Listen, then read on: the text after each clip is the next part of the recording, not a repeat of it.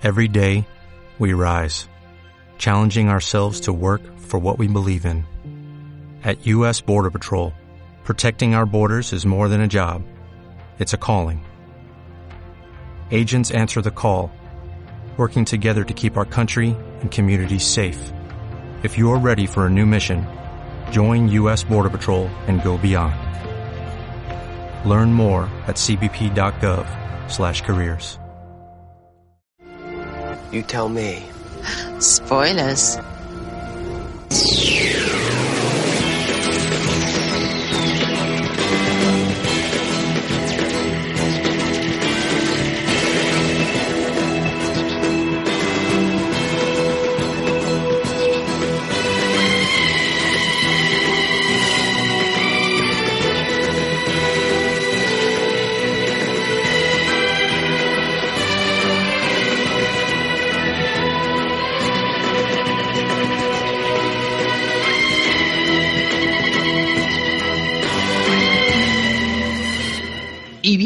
A una entrega más, una entrega que ya se ha hecho esperar de Charlas Jubian, este podcast donde hablamos, y como su propio nombre indica, charlamos sobre Doctor Who. Y bueno, estamos en uno de estos episodios entre temporadas, un episodio que lógicamente es un especial en el cual, pues yo creo que es, que es ese especial que desde un principio eh, Esther eh, quería hacer en cuanto empezó a colaborar eh, con Charlas Jubian. Pero antes de deciros de qué va esto, vamos a presentar a estos invitados que tengo yo aquí que me van a acompañar en, en esta nueva entrega de, de Charlas Jubian. Como ya la he nombrado, ¿qué tal estás, Esther? Muy bien, Jaime, muy bien. Yo, yo encantado de tenerte aquí otra vez, compañera. Eres el pilar de esta tardis. me pones mucha responsabilidad encima. Sí, sí, no. A ver, tú, tú coges un asa de la mochila y yo la otra. Y a veces cuando ves que yo no puedo, te ponen las dos y eso ya sabes que yo siempre te lo voy a agradecer. Pero en esta ocasión no estamos solos. Y es que, como suele ocurrir en este podcast, hemos buscado un invitado. Más que hemos buscado, nos ha buscado él a nosotros. Eh, hoy tenemos eh, a un oyente que nos propuso hacer este especial que, como decía, Esther ya lo tenía en mente. Es un especial y así, eh, vamos a decir que especiales y así lo, lo, introducimos. Es un especial sobre el personaje de River Song. ¿Y quién nos ha pedido que hagamos este especial? Pues nada más y nada menos que Daniel. Hola Daniel, ¿qué tal estás? Hola, buenas noches. ¿Qué tal? ¿Cómo estamos? Bueno, te he dicho Daniel porque es una costumbre que tengo yo de llamar a, a los amigos Daniel, pero bueno, realmente eres Dani, ¿no? Sí, sí, vamos, eso de Daniel, como ya te he comentado antes, eso me suena al colegio o, o en Hacienda. Sí, bueno, aquí que somos como, como ya como coleguillas, ¿no? Los Jubian, entonces ya, pues la, las confianzas, como dicen Dasco, así que a partir de ahora eres Dani. Pues bueno, Dani, te pusiste en contacto con, con nosotros, ¿verdad? Para, para proponernos este especial sobre Riverson. ¿Por qué eh, decidiste que, que debíamos hacer este especial? porque este no sacaba, no, no sacaba el tema, no sacaba el tema y decimos, esto, esto hay que hacerlo porque esta chiquilla es que no se decide. Entonces, pues como, es uno de los personajes mmm, que es más complejo, porque es uno de los personajes más complejos a seguir de lo que es la saga, pues mira, para ayudar al personaje para que sepa exactamente mmm, qué pinta esa señorita señora allí. Hombre, en teoría ya señora, que, casada está ahí y a River, pero bueno, oye, llegaremos a todo. Pues eh, claro, cuando nos hace Dani esta propuesta, como suele ocurrir, le dijimos, bueno, a ver, si quieres que hablemos de esto, tú te lo preparas y te vienes al podcast a hablar de esto, porque claro, eh, aquí, como dijimos, en, en este periodo intertemporadas, vamos a hacer una serie de especiales que, por cierto, Esther, ya nos han dicho que, que a ver, que hagamos ese que dijimos de Peter Cushing, pero que seamos buenos con, con Peter Cushing. Así que lo iremos preparando, ¿no? Sí, pero ahora me, me, me, acaban de cuartar aquí cómo quería que yo enfocar este especial. Yo tenía una idea y ahora tendré que cambiarla. y no digo nada más. Bueno, pero, pero tiempo hay para hacer especiales de lo que quieras, cambiando la perspectiva, como, vamos, que ya, ya verás cómo, cómo lo iremos haciendo. Pero en fin, como decíamos, vamos allá, porque vamos a meternos al ajo, vamos a meternos aquí a, desgranar el personaje de Riverson. Y antes de, comenzar eh, la grabación de este podcast estábamos eh, pues discutiendo, ¿no? Un poco diciendo, oye, a ver, pero claro, ¿por, ¿por dónde pillamos el personaje? ¿Por dónde empezamos? Empezamos por el momento de su nacimiento, comenzamos por la primera aparición de, en, la serie y claro, al final creemos que, la forma más sencilla a la hora de que nos escuchéis de, entender este personaje era comenzar por el principio, por el primer contacto que tuvimos con, con, este personaje, con Riverson, en la cuarta temporada de la era moderna de Doctor Who. En ese capítulo doble, que si no recuerdo mal, y si, y si lo recuerdo mal, Esther rápidamente me va a corregir, era el de la biblioteca, que era Silencio en la biblioteca y el bosque de los muertos. ¿Puede ser así? Sí, señor. ¡Ole mi memoria! bueno, teníamos aquí un episodio doble que, que, si me cuesta acordarme de él es simplemente porque yo lo veo como una, eh, una historia entera, eh, vamos, una, historia completa, como si fuera un, capítulo bien largo, una pequeña película, donde nos presentaban a un personaje que era Riverson, que parecía que conocía al doctor perfectamente, parecía, bueno, parecía, ¿no? Nos daban a entender claramente que era un personaje de su futuro y nada más. Y claro, cuando llegamos a ese episodio, eh, la gran mayoría de nosotros nos quedamos con el culo torcido diciendo la leche. Pero, pero, pero, ¿y este personaje? ¿De dónde sale? ¿Qué ganas de saber más? Y bueno, no os vamos a desvelar nada porque ya a estas alturas espero que todo el mundo haya visto la cuarta temporada y al final de este episodio doble va, vamos, y lo matan. y así nos quedamos. Así que vamos a comentar, vamos a comenzar por el final. Vamos a comenzar por la muerte de Riverson. Voy a dar paso ahora mismo a, Esther porque quiero que me, que me, empiece a contar pues, eh, sobre este personaje y partiendo desde este episodio, episodio doble. A ver, ¿qué me puedes contar sobre Riverson? Bueno, si te parece, primero lo ponemos un poco en contexto en la serie, porque eh, Riverson era un personaje que solo tenía que aparecer en este doble episodio. En principio, eh, eh, nací aquí y morí aquí, nunca mejor dicho. Y la razón es que Moffat quería que, como había este grupo de arqueólogos, que se encuentra el doctor, quería que este grupo de arqueólogos y el doctor tuvieran alguna relación. O sea, que alguien, eh, alguien del grupo de arqueólogos conociera al doctor. La primera idea es que alguien, el doctor conociera, a alguien del grupo. Y después se lo pensó mejor y dijo, calla, espérate, voy a hacer que uno del grupo de arqueólogos conozca al doctor. La vuelta de tuerca que le dio es que el doctor, aunque esta persona, que Riverson, dice que lo conoce, el doctor no lo conoce. Y yo creo que este es el primer punto que hace fascinante este personaje una mujer que conoce al doctor, que dice que ha conocido otras encarnaciones y el doctor no tiene ni puñetera idea quién es. Y de hecho eh, es un personaje que todo este episodio tiene una obra especial de misterio y si te acuerdas que comenté que estaba leyendo un libro sobre Doctor Who que escribía Russell, Russell T. Davis, Sí, sí, me acuerdo perfectamente y el que no se acuerde, eh, recientemente hablabas de él en, en una entrega de, tu otro podcast, eh, en este caso Atmósfera Jubian, decir Atmósfera Cero, pero ya es Atmósfera Jubian y se ha ganado ese nombre por, por todo derecho. Sí, sí. Sí. Pues me dice mucha gracia porque, claro, lo estoy leyendo ahora, no lo leí cuando salió. Y hay un comentario de Russell T. Davis que le explica al, al, a la otra persona con la que está hablando y le dice, eh, Stephen Moffat ha escrito el personaje de la mujer del doctor. Tal que así lo definía Russell Davis en ese momento. Es que en ese, en ese episodio nos dan a entender en, en, un momento eh, como que son marido y mujer, ¿no? O sea, lo de, estas cosas que te van soltando a ver eh, mm, bueno, pues podría ser esto, podría ser lo otro, y en ese momento en el que están discutiendo y, uno de los protagonistas le dice, ah, parecéis un viejo matrimonio, ahí era una, y se miran, ¿no? Y hay una manera de decir, eh, a lo mejor es esto, o a lo mejor es lo otro, ¿no? Sin decirlo claramente y seguramente, y, además casi seguro no lo tendrían claro en ese momento aún, que, iba a ser de ese personaje, pero era una manera de insinuar eh, que, haya, vamos, que haya había algo. Yo en ese momento pensé que era un, personaje que, que, hablaba de un futuro muy, muy lejano, tirando piedras tan lejos que así nunca tendrían que desvelar mm, mm, quién era ese personaje. Es decir, cuando ya el público se haya olvidado de él, pues bueno, como ocurrió con, con la hija del doctor. Pero me gustaría pasar ahora a Dani para que me contara también un poco cómo fue su primer contacto con, con el personaje de Riverson. Cuéntame, Dani. Bueno, a ver, lo primero es lo que tú dices, que cuando te presentan a esa, a esa persona, yo sinceramente pensaba que le iban a dar más jugo en la siguiente, en la siguiente temporada, pero a ver cómo te lo quiero, a ver cómo te lo digo yo. Que oficialmente ese personaje era de un Usaitida, ¿vale?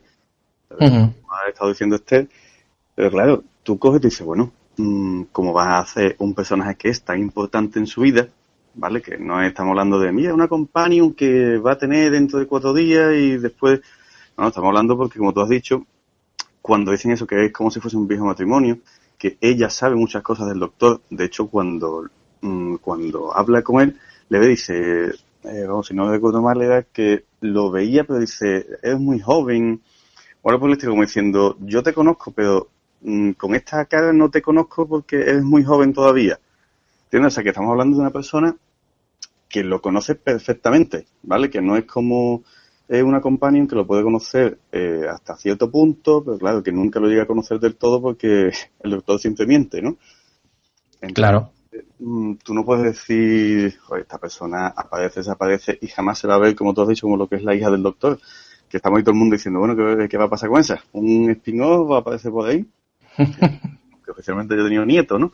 Pero bueno, es, mm, es, algo, yo me quedé así también un poquito extrañado y la verdad es que esa presencia de un personaje que es tan poderoso, que da tantísimo juego y que se lo ventilasen al final así, mmm, no me gustó demasiado, pero bueno, es una pena porque además tú ya sabes que el doctor cuando se despida de ella, por última vez va a saber que va a morir. Exacto.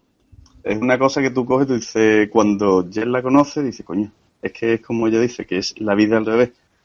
Él va conociéndola y ella es, mm, digamos que ya lo conoce y está ahí, mm, está descubriendo como si fuese, vamos, son cosas que se cruzan, son vidas cruzadas.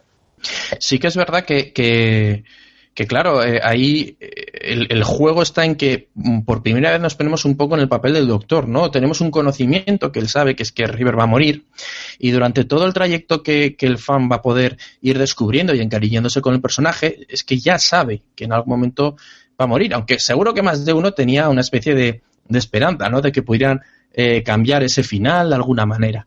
Yo me gustaría preguntarle a Esther una, una, idea que acaba de pasar por mi cabeza, y es que, Esther, ¿tú crees que eh, si Stephen Moffat no hubiera eh, cogido el relevo de Russell T. Davis como showrunner, Riverson hubiera quedado en el olvido? ¿O, ¿O, crees que si hubiera habido otro showrunner, ese personaje lo hubiera rescatado?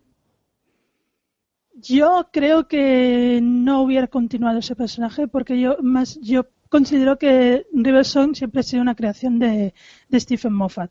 Él la creó en ese doble episodio, él decidió cuando tomó las riendas de la serie en recuperarla y alargar su historia y sin él como showrunner en, en este momento, que en lugar de la quinta temporada él, pues no sé, hubiera cogido la serie, yo qué sé, Margatis, por poner un ejemplo, pues yo creo que River Song se hubiera quedado ahí en la biblioteca.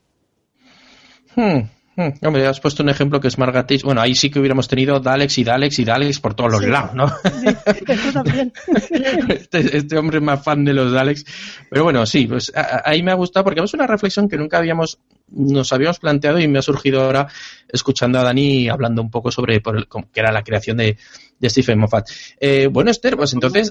Una cosita, una cosita. Dime, sí, sí, sí, sí. Eh, acuérdate también que en, uno de los capítulos, no sé si es el nombre del doctor, él estaba en, donde se supone que lo van a... En Trénsalo, exacto. en Trénsalo. Ahí está viendo a David y él piensa que es cosa de su cabeza. ¿Sabes? ¿Te acuerdas tú de esa escena? Sí, sí, sí, sí, me acuerdo perfectamente. Y cuando coge y acaba y se queda en plan de, bueno, porque mm, dice, yo no estoy en tu cabeza. Y el otro, ¿cómo es posible? Y lo dice, spoiler. spoiler. Entonces, ahí da la, mm, como lo que es la sensación de que después de la biblioteca ha tenido que ver algo más. Esa es, es una discusión que, en su momento tuvimos Esther y yo, ¿no? Y, supongo que, bueno, ya llegaremos cuando nos acerquemos hacia este final del personaje que enlaza con el principio. Y es que a lo mejor una, en sí una despedida del personaje ya definitiva y ese era el pequeño homenaje, ¿no? Acabar con, el spoiler, si la única manera era pues crear ese pequeño misterio, pero bueno, también deja un poco la puerta abierta para que se pueda recuperar eh, el personaje de River, que bueno, ya veremos, según cómo se vaya encauzando las siguientes temporadas, pues es un personaje bastante rescatable. Pero bueno, vamos a retomar, eh, Esther, como vas a ser un poco también nuestra guía, nuestra gurú en este viaje iniciático en, la vida de Riverson, Bueno, tenemos el final y el principio de River. Conocemos a River y muere. ¿Y ahora dónde vamos? Porque claro, como decíamos, nos encontramos los fans con un personaje muy bueno, pero que ya ha desaparecido. Sigue la cuarta temporada, van los especiales. Este personaje parece que, bueno, ya nos hemos olvidado un poco de él, menos tú que seguro que ya tenías el avatar puesto la cara de River, lo tenías ya cogido. Y claro, que, que, ¿cuándo volvemos a tener ese, ese siguiente contacto con Riverson? Bueno, pues como tuvimos la suerte, y que no se me interprete mal, de que Stephen Moffat cogió las riendas de Doctor Who, espero, que me, me, me las piedras por este comentario. A ver, la suerte por, algunas cosas, todo hay que decirlo. pues eh, Stephen Moffat, pues eh, yo, yo creo que tenía ya en la cabeza cuando, cuando empezó la quinta temporada que había que recuperar este personaje y efectivamente ya llega el cuarto, el cuarto episodio el de, el de no me acuerdo del título ahora, muy mal, muy mal. Ese, el del tiempo de Los Ángeles y, y Flesh and Stone, exacto. Es el capítulo doble en que volvemos a encontrarnos a, a, una River, pero una River diferente. Porque eh, aparte de que esta aventura ya nos la referencian en el doble capítulo de la biblioteca, aquí nos encontramos una River que eh, el doctor sigue sin conocerla, pero ya es una nueva reencarnación. Y River, pues aparte de que sigue siendo misteriosa, eh, está claro que ella conoce todo lo que pasa ahí. Eh, hace mención de un hecho que va a marcar mucho su relación con el doctor y, el grado de, confianza que tiene el doctor con ella, porque le dice que está en prisión por haber matado a un hombre. Un hombre bueno. un hombre bueno y van a jugar con este factor eh, de River que ha matado a alguien y que está en prisión, van a eh, jugar con este factor durante durante los siguientes capítulos con esta relación que tiene con el doctor, que sí, que se trae mutuamente, pero que no llega a ver la confianza y sobre todo en este primer episodio se ve. Que, que sí, que el doctor le hace mucho caso a River, pero que tienen sus encontronazos y que incluso el, el mismo el sacerdote jefe que, comanda los ejércitos, que el ejército ese que, que están que han ido a, la, la iglesia, vamos, la iglesia, la iglesia, Le da el aviso. Y, y el doctor se queda mosca. Y, y vemos que aquí pues ha recuperado a River, eh, ha recuperado a River, una River que ha pasado por muchas cosas, que ha hecho algo muy muy significativo y que a ojos de doctor es algo que, no la deja en muy bien sitio, pero que no deja de tener la misma fascinación como personaje que había, había, tenido en la biblioteca. Hay, hay un momento, porque eh, ya que hemos llegado aquí al episodio de, Los Ángeles, eh, eh, que curiosamente es un, episodio que en el que comenzamos, es comienzo de, de la, quinta temporada, los primeros pasos de Stephen Moffat como showrunner y ya de primeras, como se suele decir, la primera en la frente nos rescata villanos y, personajes de, su propio universo que ha ido introduciendo en temporadas anteriores. Pues en este caso nos encontramos que eh la, una, sí, una no, la primera aventura que podemos conocer de Riverson fuera de la biblioteca es una que ya eh, ella misma comentaba, eh, porque recordemos que cuando se encuentra al, doctor Tennant en la biblioteca, le habla de la caída de Bizantio. La, caída de Bizantio y otro más y otra cosa más que no recuerdo ahora mismo que seguramente quiero recordar que también luego utilizamos. Entonces yo le voy a preguntar, en este caso a Dani, y, vamos a intentar meternos en la mente de, Stephen Moffat. ¿Y tú crees, Dani, que cuando eh, Stephen Moffat crea el, guion de la librería y pone eh, esa anotación, ¿no? De hemos pasado ya lo de la caída de Bizantio, tal, tal, tal. ¿Crees que ya tenía pensada esta historia o esto es con efecto retroactivo? No, esto yo veo que esto es como muchos de los guiones que cogen y van poniendo nombrecitos y van poniendo situaciones como por ejemplo, eh, bueno, en otros capítulos más adelante de las del Día de la Luna y todo eso, que van diciendo, oye, nos hemos encontrado en no sé qué. Esto que se pone a sincronizar, como dice, sus agendas, pues lo más probable es que eh, este hombre dijese, vamos a pensar un par de situaciones, por si acaso, por si la cosa me sale bien, y ya la meto ahí. Entonces yo imagino que eso, diría, mira, vamos a poner la caída de Byzantium, que, vamos, como es un típico nombre engañoso, pues uno se puede imaginar que estamos hablando de la época de Bizancio, no de una nave espacial que se llama. Claro. Entonces, yo imagino que este hombre es eso, es eso. Ya la política que tienen es, ponemos varios nombrecitos extraños que sean, como que te puedan equivocar y ya lo arreglaremos. Vamos, porque no creo yo que tampoco, tampoco tuviesen plan de nos vamos de aquí, nos vamos allí y todo eso. Hombre, siempre, siempre algo bueno y malo que, ha tenido Stephen Moffat es que él, él, tenía su propio universo de Doctor Who en la cabeza, que eso lo notamos mucho cuando, cuando llegó la serie, eh, bueno, cuando llegó la serie más bien, cuando, cuando se convirtió en showrunner, eh, ya que hubo un cambio muy radical en la era eh, que teníamos anteriormente de Russell T. Davis. Russell T. Davis también creó su propio universo, se inventó cosas como la proclamación de las sombras, los policías rinocerontes, estos, etcétera, y luego cuando llega Stephen Moffat, todas estas cosas, pues como si no hubieran existido, es una especie de borrón y cuenta nueva. Y, como decíamos, ahí, en esos episodios como en la biblioteca, o en su momento, cuando vimos el de los, el de Sally Sparrow, ¿no? El de, el de Los Ángeles Llorones por primera vez, ahí es donde Moffat iba, ese universo que tenía en su cabeza, lo iba introduciendo dentro del universo que tenía eh, Russell T. Davis y que estaba plasmando en la serie. Pero bueno, vamos, eh, yo, yo os voy a plantear, y en este caso voy a plantear a Esther también otra, más que una pregunta, una teoría, y es que cuando conoce el doctor por primera vez a River, es, es el décimo doctor, y no lo vemos muy contento con ella. Pero ya en el primer encuentro del doctor número 11, o, bueno, según las cuentas que hacíamos en ese momento, ¿no? El, el, doctor de Matt Smith, ya vemos que hay una especie de, de química, ¿no? De, de, rollito. Y yo me planteo, y yo te voy a plantear esta cuestión, ¿crees que era porque el doctor que estaba destinado o el doctor que le va a molar la actitud de River es el 11 y que en cambio a 10 no le hace tanto tilín? Anda, pues, qué pregunta, ¿eh? Está molado, ¿eh? Está molado. Quizá porque como con Tenan solo, con el décimo doctor, solo coincidían en un doble episodio, no quisieron darle más eh, profundidad a esta relación de la que dan. Pero si tenía planeado el retorno de River eh, con el onceavo doctor y estaba previsto que hubiera tiempo para, desarrollar esta eh, relación, quizás sí que empezó a poner un poco de estos atisbos de atracción entre los dos personajes. Que evidentemente de parte de River está porque ella eh, eh, en, en, su momento cronológico, es el momento cronológico finales, ella ya ha pasado por toda la relación con el doctor, ella ya viene, como si dijéramos, y yo creo que quieren dar un poco este cariz poco a poco para que la gente se vaya acostumbrando a la idea de Riverson y el onceavo doctor, también teniendo en cuenta la diferencia de edad entre los dos personajes, para que no fuera tan chocante cuando en realidad eso se hiciera, se hiciera patente, creo yo, ¿no?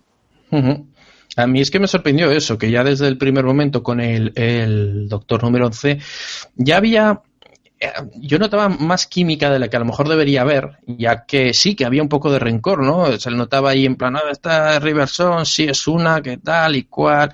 Eh, claro, el doctor también tiene ahí ese, ay, es que no puedo decir nada, porque a ver qué, en qué momento está, porque yo sé que va a morir.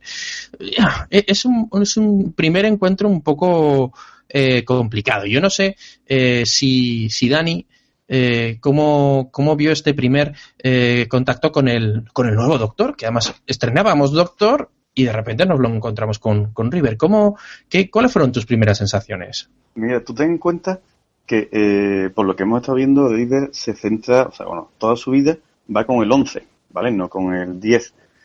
el 10, o sea, tú ponte la situación de que tú llegas a un sitio, te aborda una, una mujer y te dice, oye, a ti te conozco, lo sé todo sobre ti.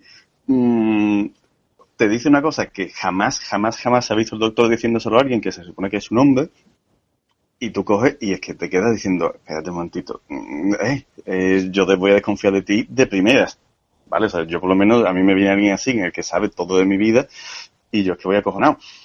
Entonces yo imagino que eh, la situación con el décimo es esa el décimo, ahora es que el décimo es un poquito más sosete, entre comillas, que el undécimo.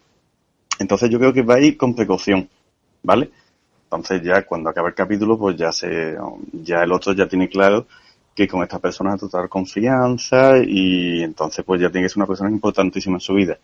¿Qué es lo que pasa? Que llega el 11 y cuando la ve, mmm, el 11 ya de por sí, el tío, eh, tío de los que va haciendo amigos por todos lados, ¿vale? Porque el 11 tú nunca lo has visto así pone demasiado mala cara cuando conoce a alguien. Entonces, si ve a River y empieza ya así lo que es la charla, pues ya encoge y dice, coño, esta persona mm, no, no, va a decir que la conoce toda la vida, sino que ella me conoce a mí de toda la vida, pues eh, mm, la situación es muy diferente, porque tú ya coges y ya sabes más o menos que esa persona es de una, de una plena confianza y a medida que se va estableciendo los capítulos y van charlando, vamos, ya ahí es el coqueteo desde el minuto 5, en el que empieza a seguir con sus tonterías y todo eso, y lo que es la situación yo la veo que ya es en plan, eh, ¿cómo se dice? En plan de amigos eh, con derecho a 12, sin que se llegue a, a ver nada, porque vamos, ahí este hombre es muy casto pero que yo veo que vamos, que ya lo coge con otra forma completamente diferente, ya otras sensaciones y otra, otra ilusión de hablar con ella. Por eso decía yo que lo veía muy relacionado con, con las primeras escenas de, del Doctor número 11, donde el gusto le ha cambiado, donde eh, empieza a probar comida, esto me gusta, esto no. Por eso lo quería relacionar un poco por ahí, ¿no? Como que este personaje que le daba tanta rabia y que tanto miedo le podía eh, dar al ver que era parte de su futuro, aquí eh, le da también respeto, pero como que este nuevo doctor ve la parte sexy, ¿no? De, del misterio de, de esta mujer que viene del futuro. ¡Oh! ¡Cómo me mola! Entonces, eh, yo creo que es lo que nos intentaba vender un poco, en este caso, Stephen Moffat. Pero bueno, aquí Vamos, exacto. Vamos viendo pues eh, cómo pues van pasando las aventuras con los ángeles en ese episodio doble, donde eh, son uno de los mm, pocos eh, juegos de, de manos que, que, Stephen Moffat ha hecho bien, ¿no? Lo de aquella escena tan famosa en la que dijimos, vaya fallo de Racor, que ahora lleva la, la chaqueta, ahora ya no la lleva, y luego al final dijimos, ahí va la leche. Muy bien, mofa, muy bien, ahí la has hecho. Nada, para que yo me imaginaba que se iba a hacer algo, porque este hombre no se va a equivocar. Lo, lo, malo que, y aquí meto la puya, lo malo de Moffat es que cuando cree que algo le sale bien, lo, lo, lo, exprime hasta la saciedad, y eso es como cuando te cuentan un chiste, ¿no? Que la primera vez está muy bien, pero vale ya, ¿no? Entonces, a ver si veremos que irá repitiendo la fórmula hasta la saciedad. Pero bueno, eh, estamos hoy hablando. A meter lo que son las tramas entre varias temporadas. Porque es una trama entre varias temporadas.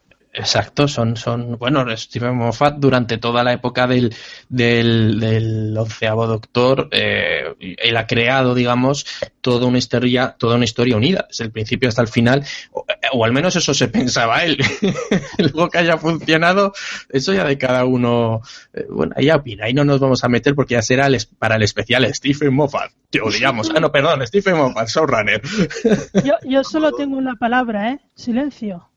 El silencio, claro, el silencio. Es que, bueno, como es silencio, anda, como, cómo nos vendió humo. Pero bueno, a lo que íbamos. Que, que ahí tenemos a una River que, claro, eh, está a punto de, de irse a la eh, biblioteca en breve, por lo tanto, esta, esta, este primer encuentro entre Once y River es, eh, se encuentra con una River que ya ha vivido mucho, mucho, mucho, mucho con, con, este, con este doctor, que ya sabe eh, que este doctor que se está encontrando es un doctor que bueno, que aún no la conoce casi nada y ella tiene que fingir, bueno, todo, todo lo que puede, esa tristeza que le, que le pesa de que no, no la conozca. Así que le da una pequeña pista cuando acaba este episodio doble de que cuál va a ser. ¿Es episodio doble o triple? Doble, ¿no? Doble. Doble, doble. Doble, doble. Ahora, ahora se me ha ido a mí la pinza. Madre mía, cuántos ángeles había. Bueno, eh, realmente lo que le da una pista y es que le dice que la próxima vez que se vayan a ver será eh, cuando se abra la Pandórica o algo así. Bueno, le suelta el, el, huevo de Pascua, ¿no? De la Pandórica y ya nosotros nos quedamos como, ay, bola leche, que volverá a salir, cómo mola, no sé qué, pero será la siguiente. Nada. Y al final nos vamos ya de un salto al final de la quinta temporada, no donde ya veremos lo de la Pandórica. Sí, y aquí es donde Stephen Moffat también nos regala un juego de magia ahí con las líneas temporales muy guapo, pero bueno. Eh, digamos que en este doble episodio, que es el Big Bang y la Pandórica se abre, recuperamos otra vez el personaje de Riverson. Como siempre, es el personaje de Riverson el que se pone en, comunicación con el doctor porque, porque lo necesita o porque le quiere dar un aviso. En este, muy originalmente hace un graffiti en unas montañas de diamante. La montaña más antigua. Un poco gamberra la señora, pero bueno. Vaya arqueóloga. y a partir del aviso de Riverson se va a desenvolver toda la historia de la Pandórica, todo lo que lleva a esta Pandórica cuando se abre la conjunción de todos los enemigos del Doctor que se reúnen todos los Cyberman los Sontaran, los Daleks, los Silurian, ahí, ahí está todo el mundo, hasta, hasta los Autons. Y, nada, y va a hacer eh, Moffat un juego de magia con el Big Ben, reescribir el universo y todas estas historias. Y, y Riverson va a continuar estar estando al lado del Doctor, siendo uno de los personajes de confianza, aunque no total, porque como ella misma expresa, cuando el doctor se quiere despedir, no se quiere despedir de River, se quiere despedir de Amy. Y, le dice a Amy, porque en ese momento, en ese punto, el doctor aún no lo, aún no lo conoce. Y eso que ya aventuras, pero en ese punto aún tenemos una River que es muy desconocida para el doctor. Claro, tenemos a esta eh, este River y recordamos que realmente estamos yendo hacia atrás en la, en la vida de, eh, de Riverson. Tenemos esta River que a mí me sorprendió mucho cuando ocurrió todo el Big Bang, eh, porque ella recordaba, porque al fin y al cabo le da el, el eh, le da el diario con forma de TARDIS a, a Amy Pond a mí me sorprendió, ¿no? Lo vi un poco algo que fallaba dentro de lo que, de esa maquinaria que había creado Moffat en el argumento de, ese otra vez episodio doble y decía, no, es que, que estará fuera del tiempo, ¿por qué? ¿Por qué River se acuerda cuando en teoría la única que a lo mejor podía acordarse era, era Amy? Así que me, me, quedó un poco colgado el, el, hecho de que River fuera un personaje ajeno a todo el rollo que había habido del, de reiniciar. Y luego tuvimos una escena muy buena en estos capítulos que yo creo que, que definía muy bien a, o nos quiso definir de alguna manera de qué, quién era este personaje Riverson y es el enfrentamiento contra el Dalek. Yo no sé, Dani, si te acuerdas de esa escena. Sí, hombre, los compañeros del doctor, mmm, como en plan de son buena gente, dice, anda, mira a Riverson a ver qué es lo que pone en el fichero. la, la Wikipedia. y el, perdona, que pasaba yo por aquí y voy a coger para la esquina. No, no, sí, sí, ahí... Pero es que mmm, si tú te fijas en todo el capítulo, eh, vamos, sí que ese coqueteo con el, el Hello Sweetie, este del comienzo, eh, después, cuando está en la TARDIS, sigue con el tema de Lo siento, mi amor. Mm, ¿Sabes? O sea, es que el doctor, yo no sé si en esa época, mm, o sea, en esa, digamos, esa mm, vista ya que tiene con ella, ya intuye que la relación con ella no es solamente de conocimiento, sino que ya es una relación ya sentimental 100%, ¿sabes? Porque ella sigue con ese juego de, de, cariño hacia él y él todavía está así un poquito de sí, sí, muy bien, pero que coño, todavía todavía no estoy yo 100%, ¿sabes? Y, Hay que llegar a ese punto medio, ¿no? Sí, está eso en plan de quiero, pero no quiero. Mm, vamos, porque la otra está, vamos, lanzada, la otra es eh, vente para acá y el otro está eso con un, con un, vamos, yo creo que en ese punto lo que es la confianza es plena porque vamos, es la salva de lo que, bueno, de hecho, está ella en la TARDIS. Y yo no sé si es la primera vez que ella estaba en la TARDIS, ¿no? ¿Os suena así? No, porque... la primera vez es en, en, cuando la rescata en el capítulo de primero de Los Ángeles, que empieza a pilotar la TARDIS, ¿no? Ese, ese, esa escena donde, de hecho, si River sabe manejar mejor la TARDIS, ¿no? Que, el, propio doctor, y ahí es donde levantamos la ceja y decimos, ¿cómo? Los famosos de, de, de, la TARDIS, ¿no? Quería hacer un pequeño punto, porque ahora me he acordado de una cosa que quería comentarte, y ya que te tengo aquí, te comento. Precisamente en esta escena hay un momento que el doctor se queja porque la TARDIS no ha, no ha hecho ruido cuando ha, cuando ha aterrizado. El ruido característico de la TARDIS, ¿no? Y que River le dice que eso es porque él se deja los frenos puestos. Bueno, yo solo quiero hacer un pequeño apunte. Si el doctor se deja los frenos puestos, el máster se deja los frenos puestos, los Time Lords cuando se desplazan se dejan los frenos puestos, porque cada vez que hay una, una TARDIS o un, un cine del tiempo se desplaza, como mínimo con el tercer doctor, se oye el, el, el ruido ese. O sea, que Eh, no es solo cosa de la TARDIS. Eso- ¿vale? Hay, hay, hay una explicación a eso que es un poquito informal, pero si tú te acuerdas, en un episodio que es más para adelante, que ya imagino que lo haremos después, que es, eh, se supone que eh, River aprende a pilotar la TARDIS porque la TARDIS se lo ha dicho. Le ha explicado ella cómo es. Entonces le ha dicho, mira, no hagas como los señores del tiempo y quita los frenos. es que todos, es que todos en Gallifrey ponen el freno porque si no, no se entiende. Es, ese es el ruido ese característico que aquí Moffat sí. pues se sacó una explicación de debajo de la manga, porque si no, Estas son esas explicaciones que, que yo os he comentado alguna vez y en algún otro, otro podcast como Atmósfera Juvia, ¿no? muy lejos, en el que os decía que, que muchos de estos guionistas eh, se inventan explicaciones a, a cosas que han ocurrido siempre y luego a tres capítulos más allá se olvida.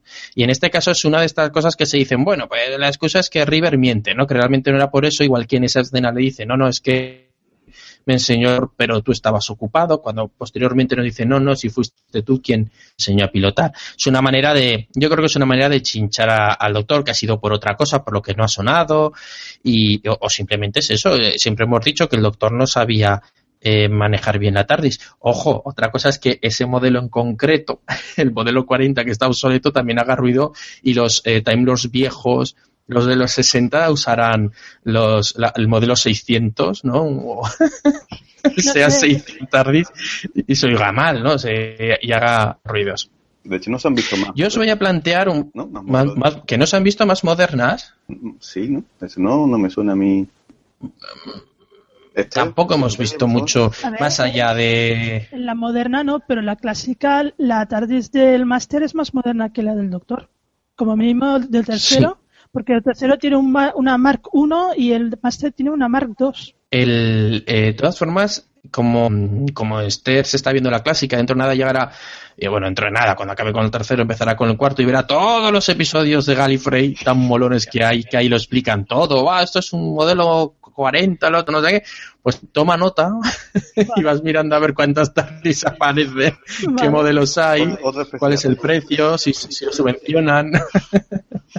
Bueno, por ir continuando, yo, eh, claro, hay cosas que nos hemos dejado, como por ejemplo, aunque lo habéis nombrado así por encima, el, el Hello Sweet, el, el Lola Cariñito, Lola Cariño, ¿no? Que es, que es marca de la casa de River, que el Spoilers. Podríamos decir que son los dos eh, leitmotiv que tiene este personaje, ¿no? En cuanto ve al, doctor, el, el Hello Sweetie, y ya el- ese famoso Spoilers que tantos memes ha creado por, por internet.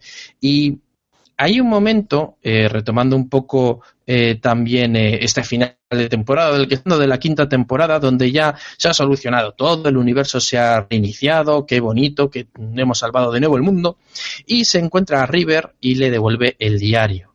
En ese momento hay una escena que ya más claro no nos lo puede decir cuando le dice algo así como eres mi mujer, ¿quién eres tú? Eres mi mujer. Otra dice sí, ¿quieres o algo así, o quieres casarte conmigo. Es una conversación muy confusa y que encima si lo escuchas doblado aún es más, es mucho más liosa. Así que eh, en esto voy a empezar por Esther. En ese momento, Esther, que tú viste esta escena, dijiste, ya está, ya está, más claro, agua, esta es la mujer del doctor. ¿Pensaste esto? ¿Pensaste esto o, crees que era una trampa? Yo, yo sinceramente, yo em, primero que, bueno, ella lo- lo contesta muy bien, mm, suficientemente vaga para que puedas pensar una cosa en la otra, pero yo en el fondo pensé, le está diciendo que están casados, pero sin decírselo. Y como el otro es un poco tontito, que no capta las cosas y tiene que repre- repreguntar y se queda un poco así, no lo ha captado. Pero yo en ese momento a mí me quedó bastante claro que estos dos, si no estaban casados, eh, mm, estaban a punto o algo así. ahí había algo, ahí desde luego nos estaban ya encaminando y encauzando. Eh, tú, Dani, en ese momento lo mismo, te pregunto, eh, ya dijiste esto está más claro. Como no lo, como yo lo de que los capítulos mm, doblados no lo he escuchado, o sea, no, yo solamente me los veo en inglés subtitulado, pues entonces lo que es la conversación esa es que es el doctor como haciendo una consulta diciendo, eh, eh, como en plan de, ¿estás casado conmigo o te, casa, te casarías conmigo? Y la otra, sí. Dice, mm, no, pero no es una propuesta. Y la otra, sí. y entonces, coge y el tío se queda mm, completamente rayado, pero que sí, vamos, yo ahí, bueno, ya de hecho, como yo te comento, ya con el tonteo que había, digo, esta gente, como el doctor es una persona muy antiguo, como quien dice, un chaparro antiguo, digo, este tiene que ser la mujer o algo por el estilo. No veo yo que este sea así un, una cosilla como, como Madame Pompadour, ¿sabes? O sea, ya algo serio y formal. Y la otra, así, con esa conversación, es que, es que como dice este, es que te lo saca tu cosa, dices que sí, coño, que sí, están casados. Mira la mano, que ven anillo, ¿eh? Vamos, yo mira que tengo el vídeo de la boda aquí mismo, si no te lo crees. bueno, pues eh, eh, ahí acabamos eh, la quinta temporada. Hicimos una evaluación. Ha sido, pues, este cambio, ¿no? De doctor, de historias, de companion, de showrunner. Muchos echamos pestes. Por otra parte, también estábamos encantados. Pues nos gustaba más o menos la TARDIS, porque también nos habían cambiado la TARDIS. Y bueno, pues eh, ya asentados esta nueva compañía, que era eh, Amy con su prometido, bueno, ya marido, Rory, pues ya teníamos un trío que además ha sido un trío de personajes que, que, han que creó o aumentó, quiero decir, más bien, el fandom de la serie que fueron aquellos que, que ya continuaron y expandieron lo que ya habían empezado Russell T. Davis, eh, eh, David incluso eh, el Capitán Jack, eh, John Barrowman, yendo a los eh, a las a las Comic Con de San Diego, pues estos ya iban fijos, crearon un fenómeno fan, las famosas fangirls que ya sabéis que, yo he nombrado más de una vez, y claro, ese personaje de, de, de River, pues cobraba mucho más protagonismo, mucho más peso, aunque nos, los iba, nos lo iban colocando en capítulos muy y muy especiales. Pero es que el comienzo de la sexta temporada ya fue un ¡pam! La primera en la frente. A ver, Esther, ¿qué narices pasó para que eh, comenzara la sexta temporada y muchos de los que decíamos, pues bueno, la quinta fue, dijéramos, la leche? ¿Qué pasó con la sexta temporada? La sexta temporada fue una locura y la verdad es que el primer episodio, el doble episodio, pero sobre todo el primero, porque es el, de El astronauta imposible, es un episodio que primero volvemos a recuperar el personaje de River, pero enseguida nos traen, nos plantean esa situación de que el doctor ha invitado a Amy, a Rory y a River a que asistan a, su muerte.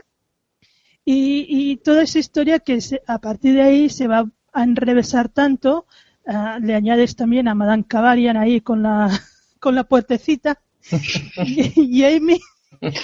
y, es una, es una locura, pero eh, sobre todo lo que destaco mucho de este doble episodio es un momento en que River está con, está con Roy, que están mirando por unos túneles, y cuando yo creo que nunca hemos, nunca hemos visto más claro lo que supone para River esta desincronización con el, el timeline del doctor, como esta, una escena en que le explica a Rory que, claro, ella cada vez que ve al doctor, ella no sabe en qué punto van a encontrarse, no sabe que, hasta qué punto, cuando se encuentran, en qué punto está el doctor de conocimiento de ella. Y que cada vez que ella, cada, vez que avanza más ella en su línea temporal, el doctor la conoce menos. Y dice que llegará un momento, es que, que miraré, dice, miraré al doctor a los ojos y no me va a conocer en ese mismo momento nos damos cuenta de que está referenciando a lo que pasa en el doble capítulo de la biblioteca, que es cuando River mira al doctor, al, décimo, a Tenan, le mira los ojos y se da cuenta que el doctor no lo conoce y en ese momento le cae todo el peso encima de que sabe que esa es la aventura en la, en la que va a morir.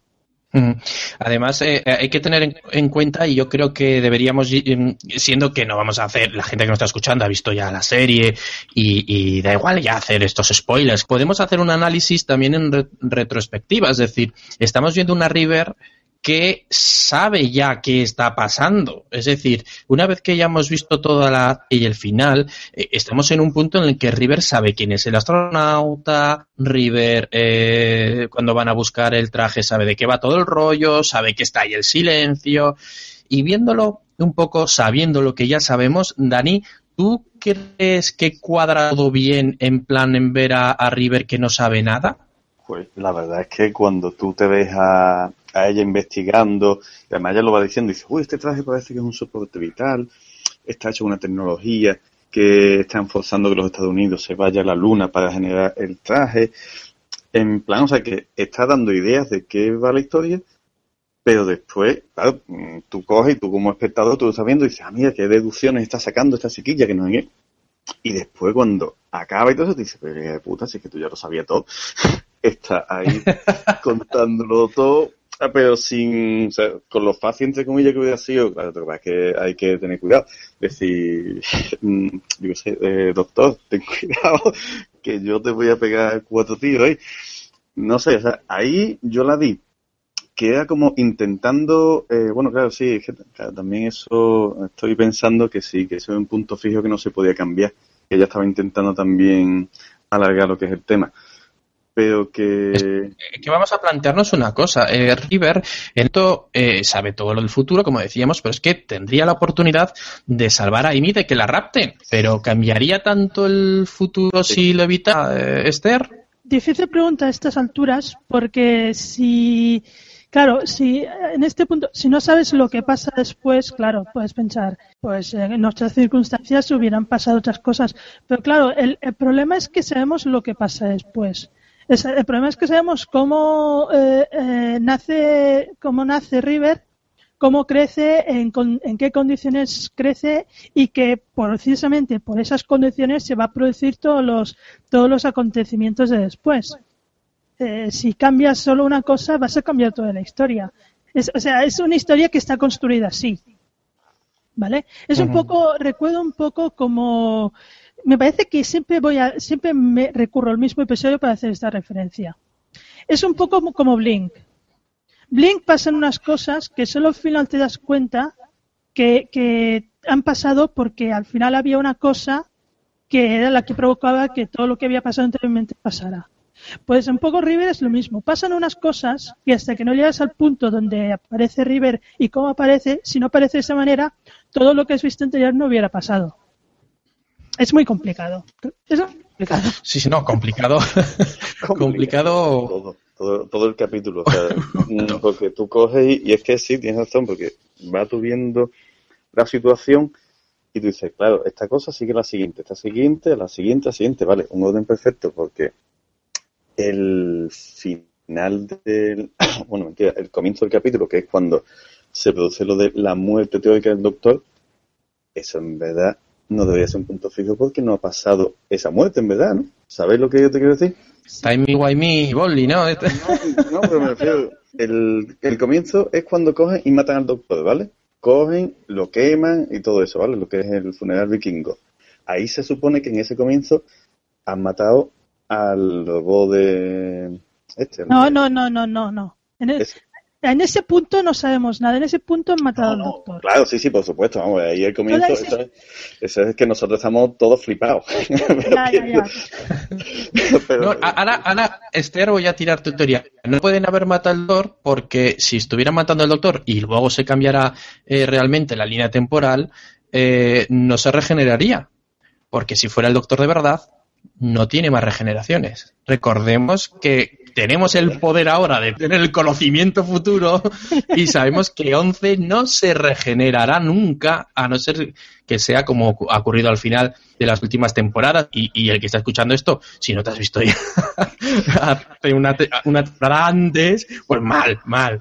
Pero sabemos que 11 es el último doctor 11 no se puede regenerar sin influencia externa. Por lo tanto, todo el rollo de que genere eso primero fue un fallo de Moffat, desde luego, y no lo tenemos que ver como que era una treta, pero si era el doctor, por eso no puede ser el doctor de verdad, porque no se podría regenerar. Y ahí está mi teoría. Y ahí os la dejo para que lo vayáis pensando. Porque vamos, ahí estaba simulando la degeneración, ¿no? O sea, me refiero que cuando vemos el capítulo, ¿vale? Ahí que nos vemos exactamente cuando y el astronauta le pega un tiro al doctor y teóricamente lo mata, ¿vale? ¿Ese es el doctor o es el robot de la policía este así temporal? Yo creo que es el robot. Esther no sé. ¿Qué, diría? Hombre, claro, sabiendo cómo termina la serie, claro que es el robot, evidentemente. Entonces. pero, pero, pero, a ver. no, pero la, cosa es, la cosa es una cosita, simplemente, si es el robot, el punto fijo de punto fijo que no se puede cambiar y todo eso, se supone que es la muerte del doctor. El punto eh, fijo es que estuviera ahí Riverson disparando al doctor. Es la situación. River tenía que estar y River tiene que disparar al doctor. Eso es lo único que, que, era el punto fijo. Vale, vale, perfecto. Eh, pues por ir avanzando, eh, como iba diciendo, vamos a ir viendo eh, después de, la famosa muerte de, esta del doctor de principio de temporada, ya casi que nos vamos al final de la temporada, porque ha tenido todo este misterio del doctor, qué había pasado, que va hacia su muerte, que él sabe que va a morir allí, aunque luego había una profecía por ahí también y pim, pam, pum, final de temporada y tenemos el de la boda de River, de todos ya, eh, bueno, nos intuimos por dónde van los tiros. Y de nuevo, Esther, cuéntanos, a ver.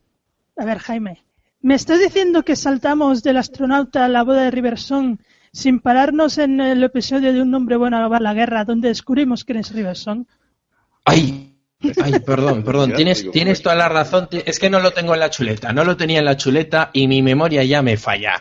Tienes toda la razón del mundo. Tenemos un mega. Claro, es que además no iba yo más. Vamos al final, pero no del todo de la temporada, porque fue una de estas también otra treta, ¿no? Que hicieron para poder ahorrar dinero y al menos darnos nuestra dosis del doctor y nos separaron la temporada en dos partes y acabó esa media temporada, lo hicieron de otra manera que acabará como si fuera un final de temporada y acabó con un de estos acojonante en el cual, como dice sabiamente quién era River donde van a, van a pedir la ayuda, River se niega y bueno, al final eh, bueno, no es ningún misterio. River era la hija de Amy de Rory. ¡Ay! Ahí nos volvimos locos. ¡Ay, Dios mío!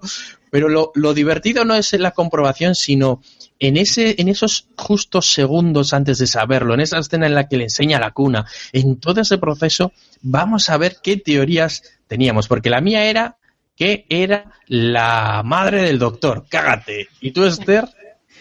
No, la madre del doctor no, pero pero, no sé, yo pensaba que o era Amy en un futuro o era la hija. ¿Por qué no? Es que, pero, pero lo de hija fue una idea así pasajera que me vino, pero enseguida lo descarté.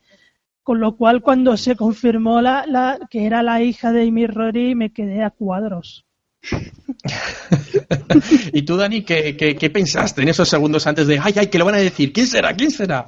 La cabeza estaba ahí echando el cerebro por las orejas.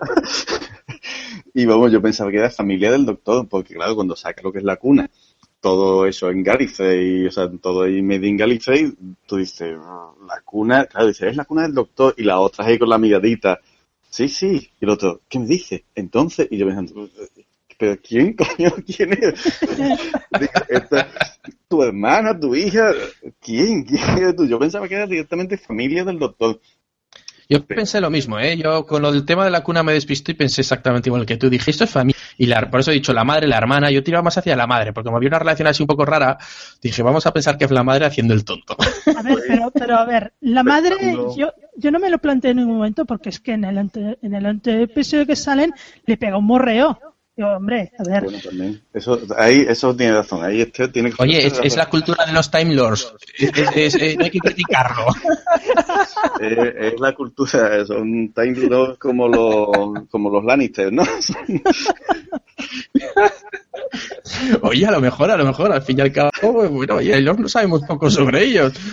El hombre a lo mejor tiene 50 hijos, 5 mujeres, y vete a saber. Pero bueno, poco sabemos sobre, sobre el doctor. Pero bueno, ahí teníamos yo pensaba, ese... Yo pensaba que era alguien de Gallifrey, no... No... Yo también.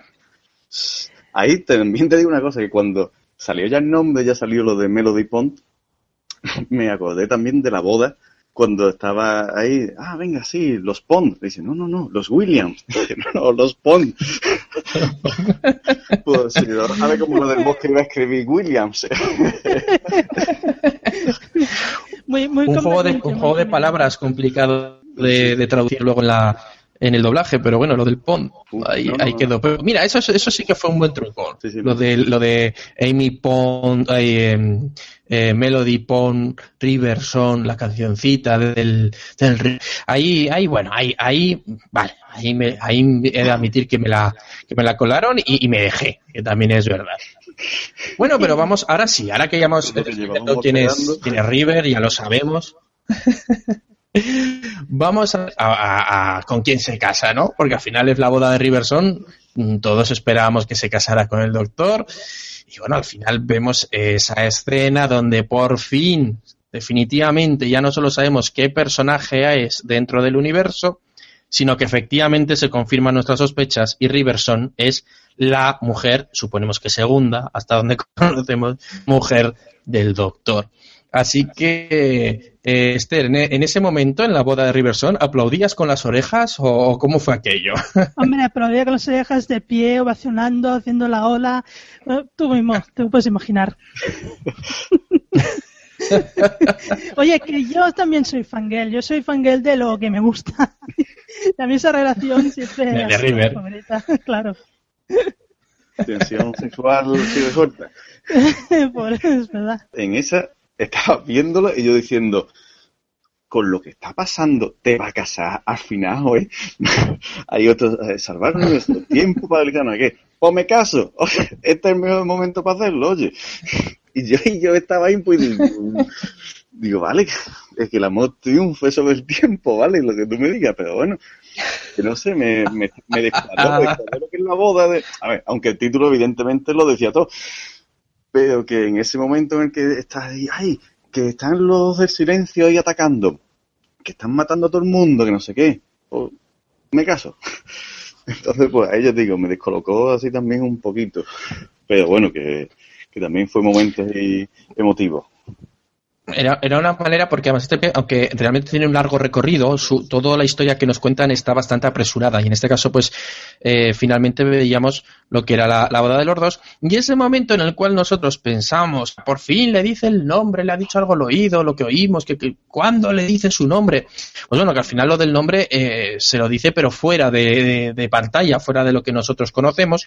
Y eh, aquí tan solo, pues, era esa trampa, le explica esa trampa que era la del robotejo y que que bueno, al fin y al cabo, oye, se ha casado River, no, se, ha, se ha casado con un, con un robot, ¿no? Porque eh, el doctor está dentro del robot, ¿no? Bueno, pero se ha casado con el, robot, eh, con el doctor, solo que lleva el traje del T-Selecta, nada más. en lugar de un frac, llevaba un robot encima.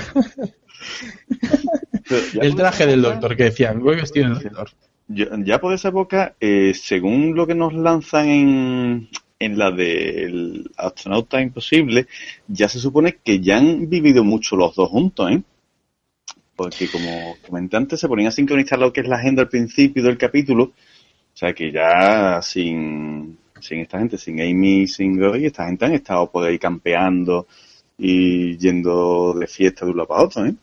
Sí, que hay, hay muchas historias que están fuera de lo que nosotros podemos ver en las temporadas y que cuando llegamos ahí eh, nos dan a entender que ha habido un recorrido muy grande, que ya han pasado mil y una aventuras del Doctor y River, pero que no hemos visto.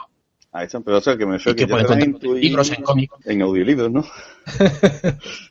Bueno, pues eh, eh, llegamos a un punto porque estoy mirando un poquito la chulet y, y, ahora mismo pues me iría directamente a, la, a la séptima temporada, pero claro, yo eh, el personaje de River cuando lo conozcamos en, en Matemos a Hitler exactamente no lo tengo ubicado.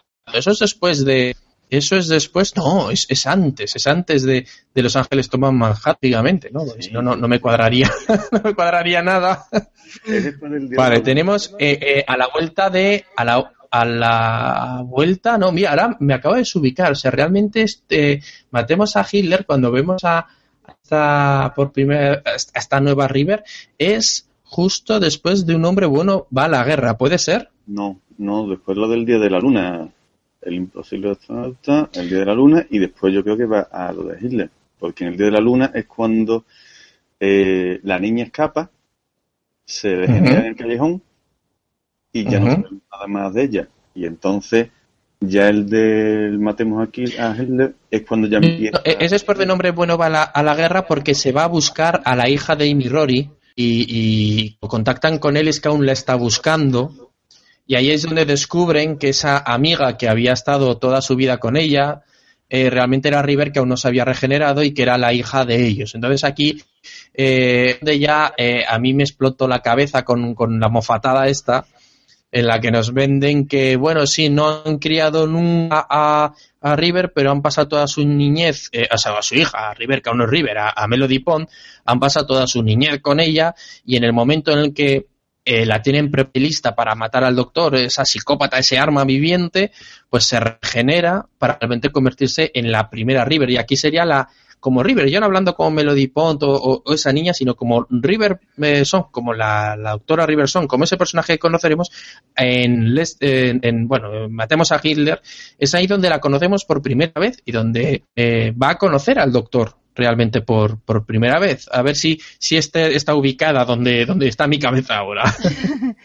Mira, yo tal como miro la, la cronología de River, eh, eh, yo creo que, bueno, em, si empezamos por su nacimiento, que es en un hombre bueno para la guerra, eh, cuando se regenera de niña a pequeña a Mels, que es al final de, los episodios del astronauta, después nos la encontramos otra vez en Vamos a matar a Hitler, que es Mels, se regenera en River, y después yo ya saltaría cuando la secuestra Madame Kovarian en, en en Closing Time, que está ahí en la universidad, y la secuestra a Kovarian para que se ponga el traje de astronauta y ya pasará a la boda de Riverson. Y yo siempre he considerado que a partir de los acontecimientos de Riverson, de la, de la boda de Riverson, cuando se vuelve a, poner en orden la línea temporal y Riverson dispara esta vez sí al doctor, se, vamos a asistir a toda la cronología que hemos visto de River a partir de,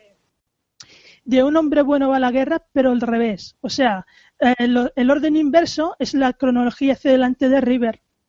De todo, la River que eh, es la, la, doble, la doble de, lo que había.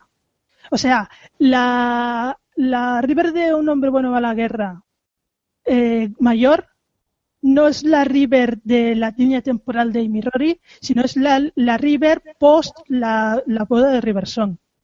Y así se van pasando los episodios desde Un hombre bueno va a guerra, La astronauta imposible, El día de la luna, La pandórica, hasta, hasta que otra vez llegamos a la Los Ángeles y pasamos otra vez a la boda de Riverson en la última escena. Porque la última escena es cuando River viene de precisamente la pintura del Byzantium, de Los Ángeles que habla con, con Amy Rory y les explica que no, que el doctor está vivo, que acaba de tener una aventura con él, que resulta, que dice que se ha tenido que hacer pasar por alguien que no conocía a Amy para, para que no se diera cuenta de que ella ya había estado en esa, ya la conocía. y me, me, me, va a explotar, ¿eh? No me digas que no lo habías cogido tú, Jaime, eso. Sí, sí, no, pero así tanta información de golpe. Es que, claro, hay dos cosas interesantes y es que eh, en, en, ese trozo de temporada tenemos una mezcla de líneas temporales de, River, como decía, bueno, como ahora ha explicado Esther, ¿no? O sea, tenemos mezclado a la, a la pequeña, a la mayor, a la mediana. Entonces, ya dijimos en su momento que en River nunca puede ir a, a Run, a la vida del, del, demonio, no puede ir a esa lucha porque ya está allí siendo de pequeña, por lo tanto no puede cruzarse en lo de que decimos de que no puedes ir a tu propia línea temporal y tal y cual. Entonces ella hasta que no desaparece el bebé no puede ir, que no, no lo llegan a explicar nunca, pero vamos, yo creo que es un poquito de cajón, ¿no? Para los que seguimos eh, la serie. Y sí que es verdad que esa River que estamos viendo es una River que es de mucho más adelante. Por eso me estaba yo ahora haciendo un lío porque me estaba yendo a la River del final, pero claro, antes de la boda teníamos que haber sabido quién era por eso me decías tu ojo, y luego ver la River pequeñas.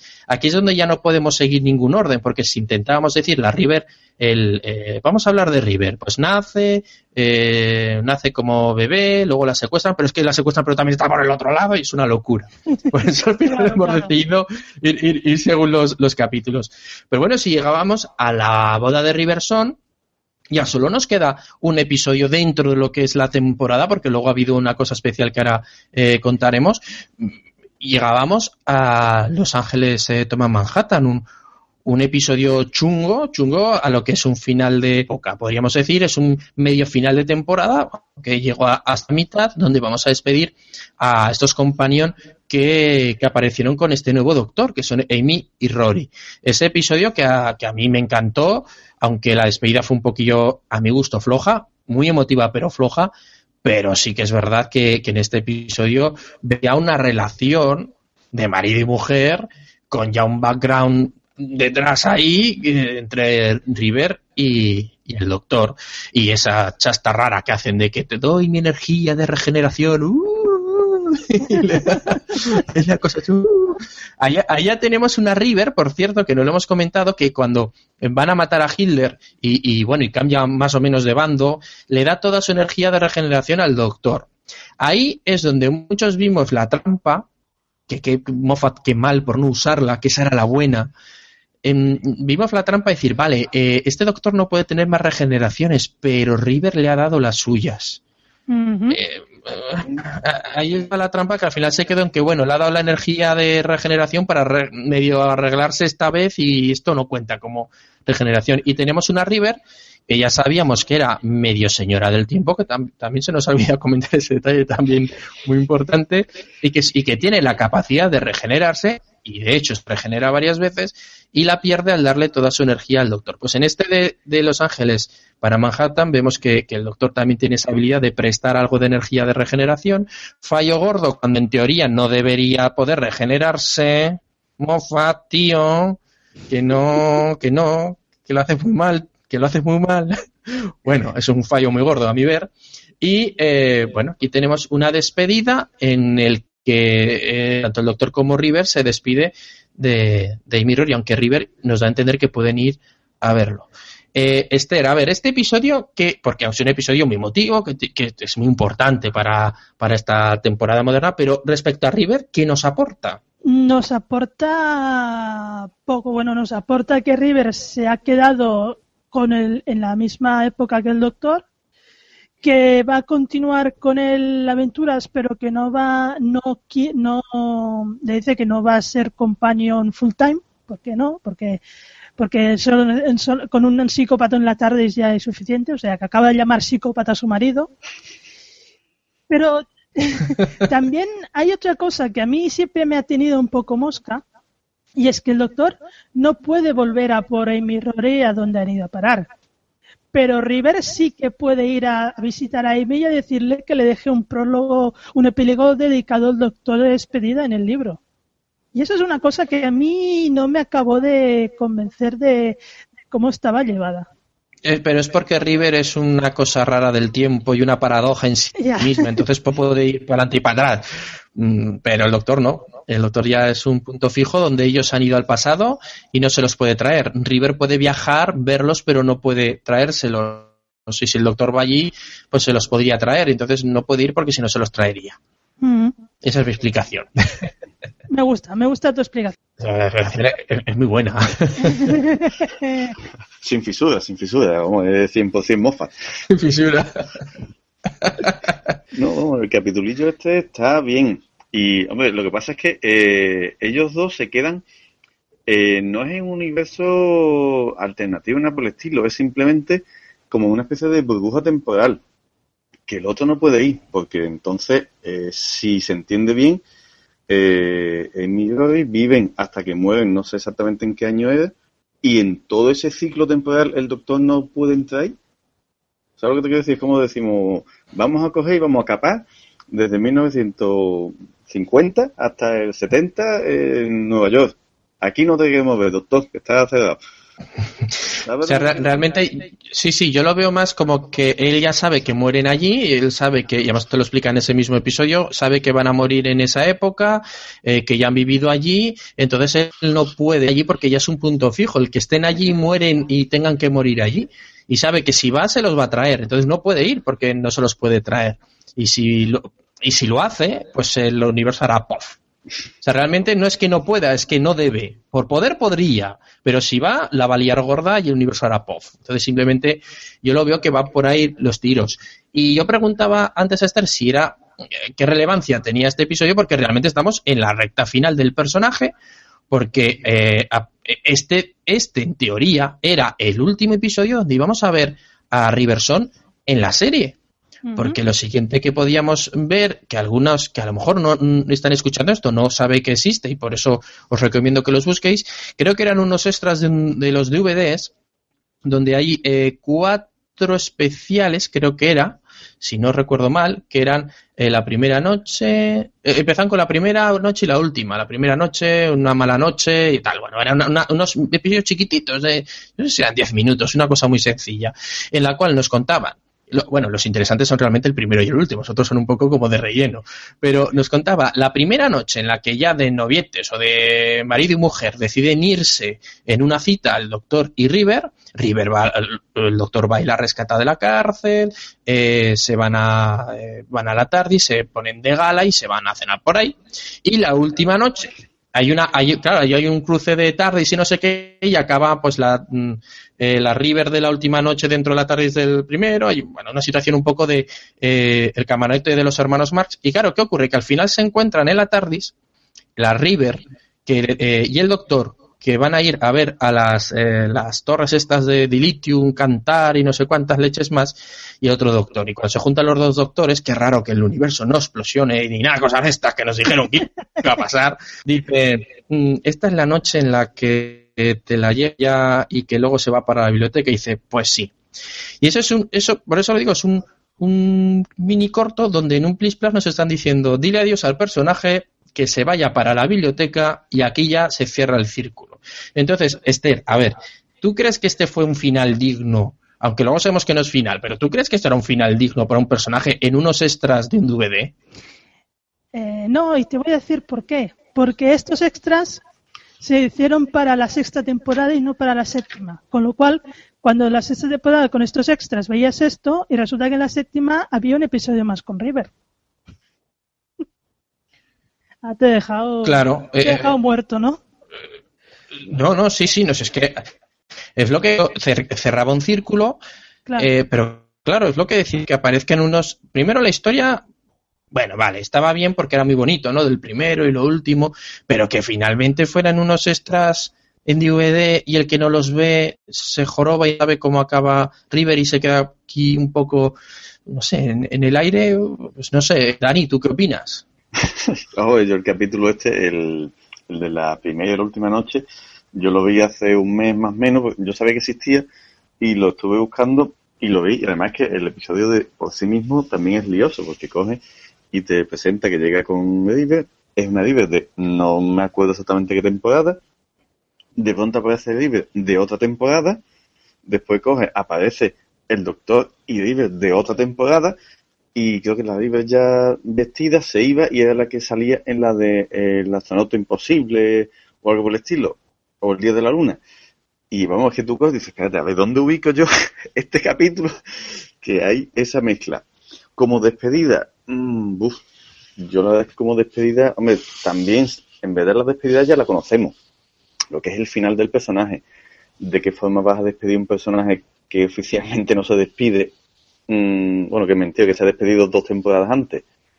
No veo yo ahí una, una posibilidad de hacer un mega capítulo molón y sentimental, ¿sabes?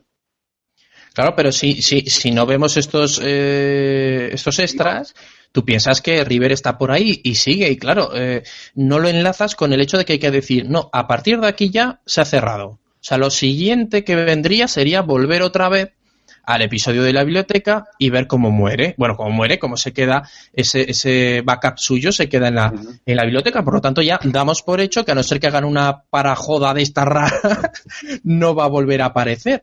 Aunque otra vez Moffat nos hace trampas y vuelve a aparecer River, pero en este caso como una especie de espíritu wifi, ¿no? Conectan con, en teoría con la biblioteca en plan wifi a, con River y en The Name of the Doctor, el nombre del doctor, eh, vemos a esa River que solo Clara puede ver.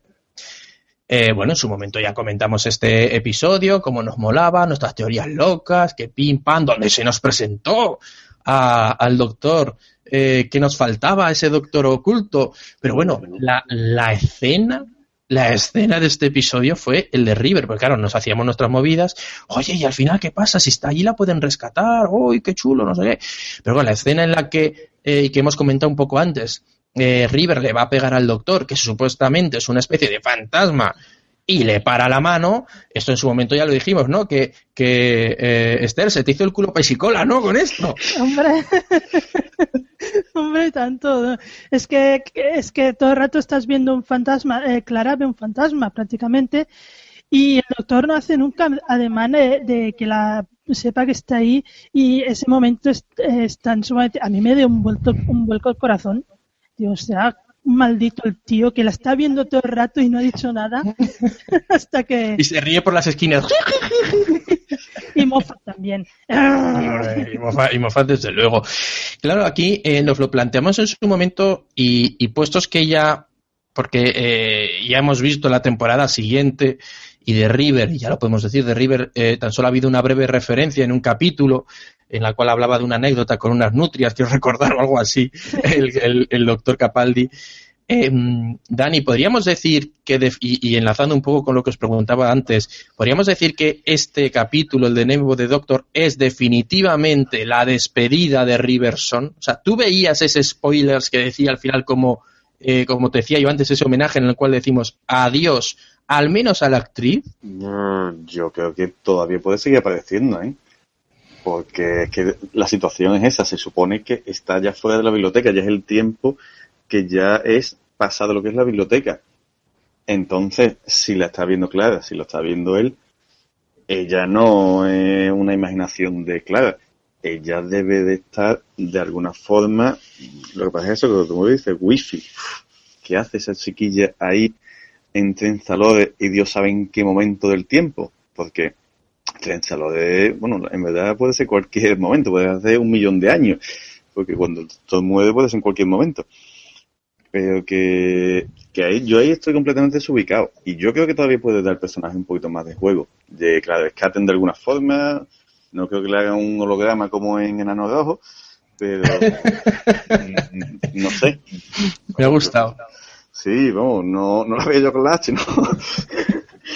Bueno, a ver, vamos a explicar esa anécdota porque eh, no, no, no, todo el mundo va a pillarla yo creo que merece la pena. Y es que hay una serie, una serie además bastante ya viejuna que, que hace poco retomaron en, Inglaterra, es una serie británica, la retomaron en su décima temporada que se llama Enano Rojo. Es una, una serie de humor donde una, eh, son las aventuras de una nave espacial que es el enano rojo con dos o tres tripulantes, uno que es un paso tafumeta, uno que era un pelota que era el teniente no sé qué, pero claro, como murieron todos de la nave menos él y el otro, el otro es un holograma que lleva en la frente una pegatina con forma de H y es un holograma, y eso es.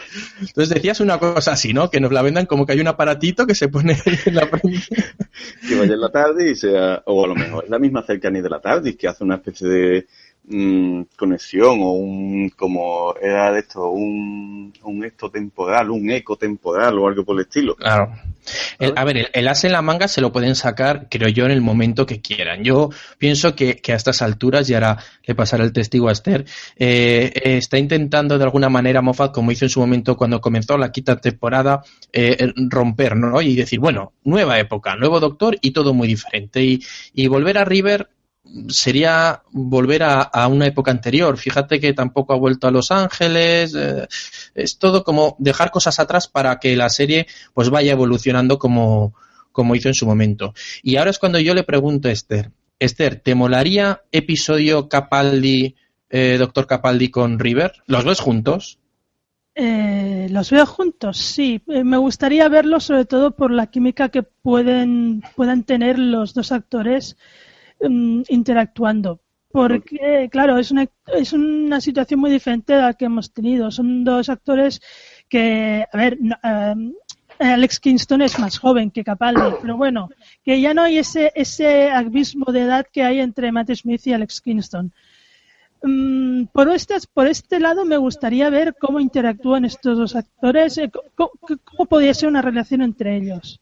Que yo creo que con el carácter de, River y la, mala sombra que tiene el doctor Capaldi podría ser explosivamente grandioso.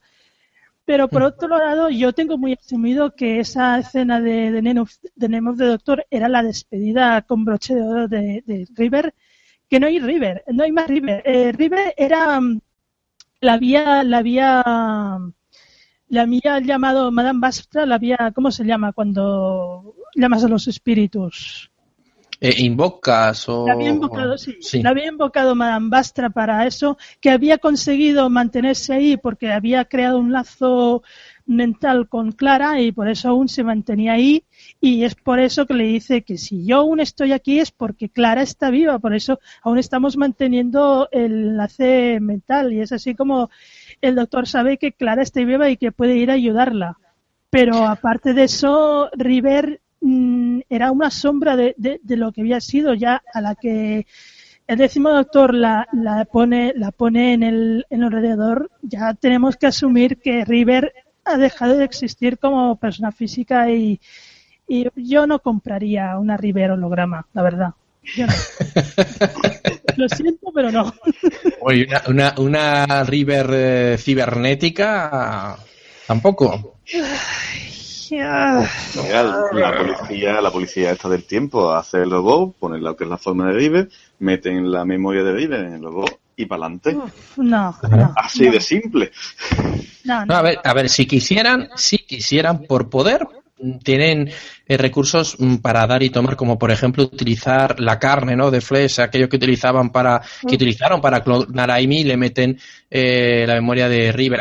y si no, ya se lo inventarán. O sea, por poder pueden. Luego que nos convenza lo que han hecho, pues bueno, yo de momento, eh, yo creo, mi, mi opinión es que River ya han cerrado su historia, de momento está ahí, es ese recurso que siempre pueden retomar, pero han querido cerrar su historia porque su historia, y tal como nos lo han contado, era con el Doctor 11, ha sido una historia muy bonita y ahora tenemos otro Doctor, otra perspectiva y otro objetivo que es todo el rollo de Missy, eh, Gallifrey, etcétera, etcétera. Y lo otro nos quizás nos podría despistar, bueno, o nos intentaría, o, inconscientemente, nos iría nuestra cabeza, nuestra mente a las historias eh, del, Doctor Once cuando yo creo que descaradamente está intentando, como he dicho ya, romper un poco con, lo que había hecho antes. Em, bueno, hemos hecho un, un gran repaso de, de, lo que es el recorrido de River por la serie y eso que es complicado. Habría mucho más que decir, eh, yo quiero eh, pediros, empezando por Dani, a ver si crees que nos hemos podido dejar algo en el tintero, porque así ya vamos a ir cerrando un poco la historia de River, de la cual incluso podríamos hacer un segundo especial si os animáis y si creéis que hay material para ello. Pero ¿crees que ahora mismo, Dani, nos hemos dejado algo importante? Hombre, yo más o menos como estuve comentando en el guion, eh, yo creo que River, yo creo que controla más, muchísimo más el tema de las degeneraciones el control de lo de eh, lo que es la energía de degeneración y todo eso, que el propio doctor, vamos. Yo eso, por ejemplo, yo lo veo que ella está como mucho más preparada que, el mismo doctor, ¿sabes? Es que cualquiera está mejor preparado que el doctor, porque el, tema de la serie y que nos olvidamos muchas veces es que el doctor es torpe, es el más torpe, es el más aventurero, el más echado hacia adelante y el que más conocimientos tiene de los señores del tiempo, no por porque haya estudiado más o sea más poderoso, sino porque ha, visto más mundo. Pero al fin y al cabo, siempre hemos dicho que los señores del tiempo pueden elegir la cara que quieren tener, pueden controlar la regeneración. Es más, River lo hace. Pero el doctor no, porque es así de torpe. porque debió dejar la academia a mitad, creo recordar. Ya nos lo contará Esther cuando llegue ese episodio en el cual se dicen cuál es su nombre verdadero, aunque luego dicen que no es. ¡Chan, chan! bueno, y, Esther, ¿tú crees que nos dejamos algo? Algo que, que, luego, como ocurre siempre, le damos a parar al stop y decimos, ¡cachis! Nos hemos dejado esto. Pues mira, yo, ahora que has dicho el nombre, yo quiero hacer notar que a pesar de que la historia de River está cerrada y todo eso, hay por ahí una historia que no se nos ha contado y que mm, me temo a mí que se va a quedar en el tintero y es saber cómo River llegó a saber el nombre del doctor. Yo tengo una teoría, pero creo que hay niños escuchando, ¿eh? claro, esa también la tengo yo, pero espero que no sea tan, tan trivial como eso. en, una, cena con velas. Eso decir, ¿no? Y se lo susurró al oído eh, después de coger las velas y atarle con un cuero. Ah, no, calla, que eso es otra, otra, eso es otra cosa. Ya, he sido a ver 50 sombras de Grey, ya lo veo. 50 sombras de Gallifrey, ¿no? Ahí está, muy bien, muy bien. Las 50 sombras de Gallifrey Qué miedo me da con The Master, con Missy. Uy, esto, esto espera, espera, esto hay que apuntarlo. Esta idea es muy buena. A ver, eh, eh, chicos que hacéis fanpics, tomad nota.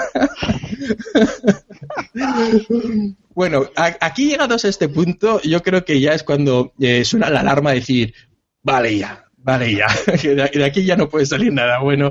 Así que eh, hemos hecho, como decíamos, este repaso al personaje de River, eh, que tenía este trasfondo que nos ha ido enseñando la serie, que a día de hoy tampoco le han sacado mucho más provecho en materiales eh, como pueden ser las audionovelas, las novelas o los cómics, más allá de, alguna referencia y, bueno, y en el caso que, que no sea así, eh, tenemos a nuestros compañeros que estén, que están, que nos escuchan y que, y que están mucho más informados, como por ejemplo los del destornillador sónico, que, que nos digan, no, no, no, hay una novela del año tal, tal, pues nos lo decís y nosotros encantados porque la, la buscaremos.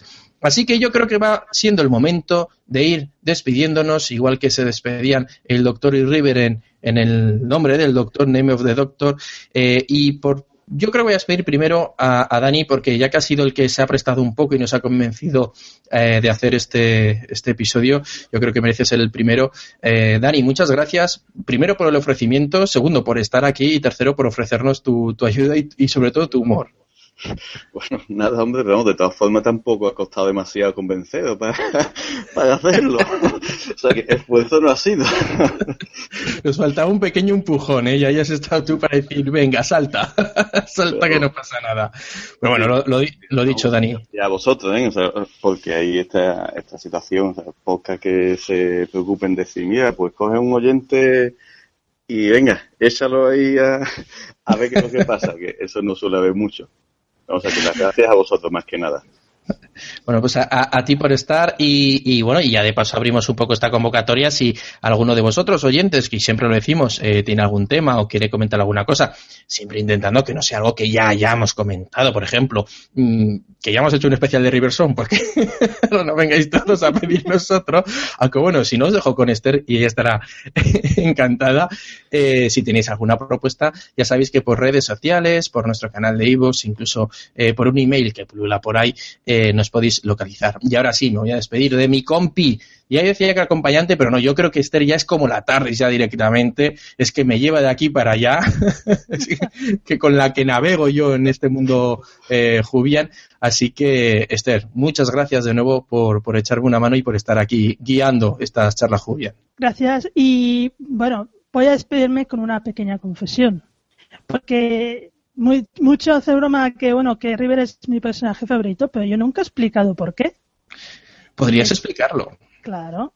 Y es que, a ver, yo, yo estudié, mis estudios de universidad son de prehistoria estereotipo y arqueología. En teoría, yo soy arqueóloga. Y claro, un personaje como River, que con todo lo fantástica que es y encima es arqueóloga, es un Diana Jones femenino. A mí eso el corazón me lo robó desde que dijo Hello Sweetie. Así que eres River realmente. Hombre, ya lo dije la primera vez que vine. Yo soy River, mire mi avatar. bueno, pues acabas de desvelar un gran misterio para, para, los oyentes y es que realmente Esther River, el personaje, no lo sabéis, pero realmente Moffat en unas vacaciones que, que pasó por Barcelona, eh, por ahí conoció a Esther y en ella se ha basado el personaje. Pero bueno, estaría muy bien, la verdad es que sería muy bonito. Pero en fin, lo dicho, Esther, muchísimas gracias por echarme una mano. Eh, espero contar contigo, como siempre, ¿no? Para, para un próximo especial, que mucho decimos de Peter Cushing, pero luego a lo mejor se nos va la pinza y empezamos a hablar de un par de cómics que tenemos eh, por ahí que tú has leído y yo también y que están muy bien. Y sobre todo de, mm, del clásico, que algún día podremos empezar a hablar, pero pero tengo tentaciones de, como te, te voy pinchando muchas veces cuando hablamos, de que llegues al cuarto y a lo mejor directamente enganchamos con el cuarto, simplemente por hablar de Gallifrey, de los Time Lords, hablar sobre ese tema de cómo era la clásica y cómo se crea toda esa mitología. Así que dejo también, eh, eh, lanzo ese guante de desafío para que vayas tomando nota y yo me volveré a ver los capítulos y bueno, solo queda despedirme de vosotros, oyentes. Muchas gracias por estar aquí de nuevo en una entrega más. Eh, recordad, no nos importa que vayáis a escuchar la competencia, pero desde luego nos encanta que seáis fieles a nosotros. Así que no sabremos cuándo volveremos, pero seguro que lo haremos. Un abrazo. Adiós.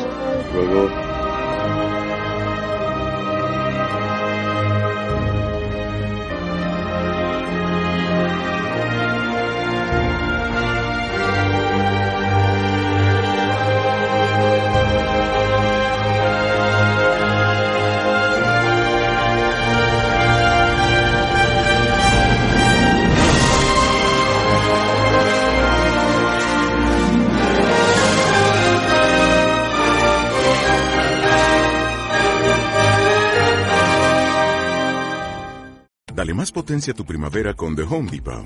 Obtén una potencia similar a la de la gasolina para podar, recortar y soplar con el sistema OnePlus de 18 voltios de Ryobi desde solo 89 dólares. Potencia para podar un tercio de un acre con una carga. Potencia para recortar el césped que dura hasta dos horas. Y fuerza de soplado de 110 millas por hora. Todo con una batería intercambiable. Llévate el sistema inalámbrico OnePlus de 18 voltios de Ryobi. Solo en The Home Depot. Haces más. Logras más.